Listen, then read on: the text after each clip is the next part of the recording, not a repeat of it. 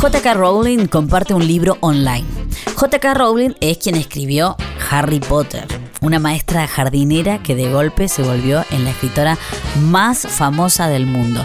Este libro se trata de, eh, de Icabog, ¿sí? Es una obra inédita de la autora que escribió para sus hijos y que lo, lo deja libre. Ahí está, está compartido en forma online. Se propuso de esta manera continuar con la actividad literaria durante la pandemia y mientras su página destinada a brindar actividades lúdicas y mágicas de manera online para los más pequeños es un éxito, ahora suma también un libro inédito para compartir desde la virtualidad. Se trata de Icabog, es un cuento de hadas escrito hace 10 años con el propósito de acompañar a sus hijos antes de dormir. La historia se va revelando de a poco y puede leerse a través de la web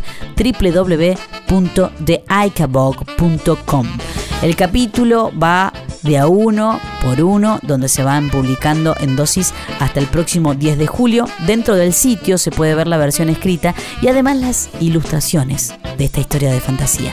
Por el momento solamente está disponible en inglés, pero el traductor de Google, avívate, es de gran ayuda. Así que vas copiando, pegando y se lo puedes leer a tus hijos.